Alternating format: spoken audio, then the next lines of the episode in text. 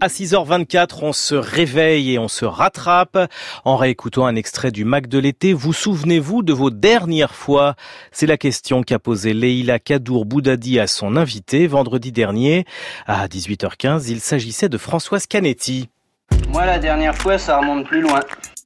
Françoise Canetti, la dernière fois euh, qu'une chanson vous a fait pleurer euh, La dernière fois qu'une chanson m'a fait pleurer, euh, c'est une chanson de Arthur H. Mhm. La, la, boxeuse, euh, la, c'est une chanson qu'il a écrite pour sa mère et, euh, et j'ai trouvé cette chanson absolument magnifique.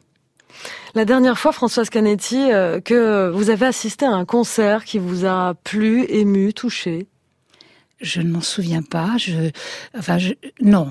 La, la, oui, je m'en souviens bien sûr. C'est bah, le concert de Debout sur le zinc. Mhm. C'est un groupe dont on va parler au cours de cette émission qui, qui a repris euh, les textes de Boris Vian, qui les a mis en musique d'une très belle façon. La dernière fois, euh, Françoise Canetti, que vous avez euh, acheté un CD ou un vinyle?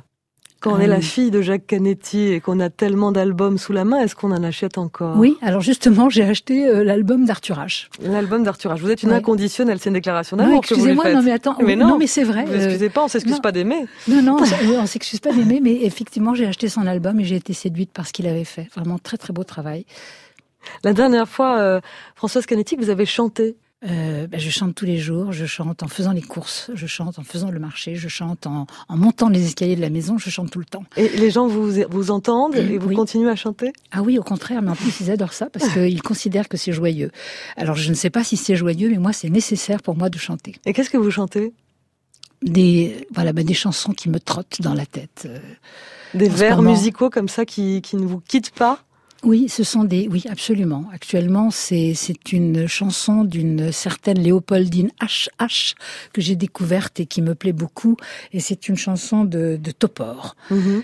Voilà, qu'elle a mise en musique et euh, c'est Zozo Lala. Alors ça, Zozo Lala. Voilà, donc ça, je, je, chante ça en ce moment euh, vraiment. Dans les courses. Les courses. La dernière fois que vous avez eu envie d'être une personnalité connue, euh, de devenir le temps d'une journée quelqu'un d'autre? C'est qui et c'était quand? C'est quand je vois l'injustice. Quand je vois l'injustice, quand je vois la pauvreté, quand je vois la misère, j'ai envie d'être quelqu'un d'autre pour pouvoir régler ce problème. Ça, mhm. c'est quelque chose que je n'ai pas envie d'être connu.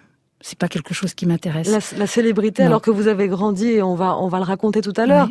Vous avez vu tous les plus grands de la chanson française quand vous étiez petite fille. Oui. Ça, ça ne vous attire pas du tout. Pourquoi?